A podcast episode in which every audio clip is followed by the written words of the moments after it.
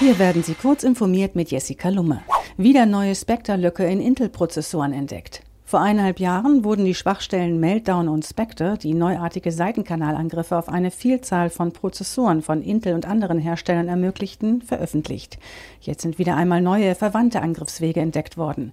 Die Aufräumarbeiten nach den ersten Entdeckungen dauern dabei noch an. Die Lücke, die auf der Sicherheitskonferenz Black Hat USA vorgestellt wurde, kann zum Ausspähen sonst nicht zugänglicher Speicherstellen bzw. zum Versenden dieser Informationen über das Netz verwendet werden. Airbnb will nicht Treiber der Wohnungsnot sein. Die Online-Plattform Airbnb wehrt sich mit einer Studie gegen Vorwürfe, in Großstädten zu Wohnungsnot und steigenden Mieten beizutragen. Untersucht wurden dabei die Städte Berlin, Hamburg, München und Dortmund. Das Ergebnis zeigt, dass ein Großteil der dort über Airbnb angebotenen Unterkünfte nur gelegentlich und für kurze Zeiträume vermietet würden.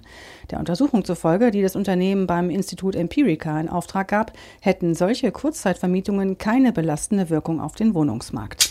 Google Sicherheitsprogramm schützt nun auch Chrome-Downloads.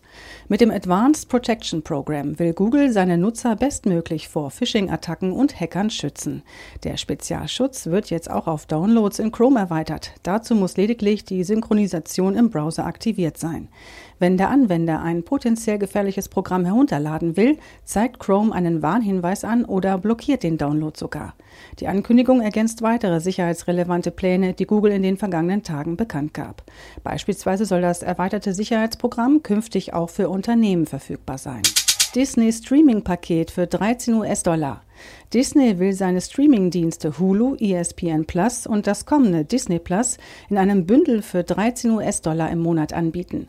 Das kündigte Disney-CEO Bob Iger bei der Bekanntgabe der Geschäftsergebnisse an. Mit dem Preispunkt von 13 US-Dollar positioniert sich Disney direkt gegen den konkurrierenden Streaming-Dienst Netflix, dessen HD-Abo ebenfalls 13 Dollar kostet. In dem ausschließlich für die USA angekündigten Paket ist allerdings nur die Hulu-Variante mit Werbeeinblendung enthalten. Diese und weitere aktuelle Nachrichten finden Sie ausführlich auf heise.de.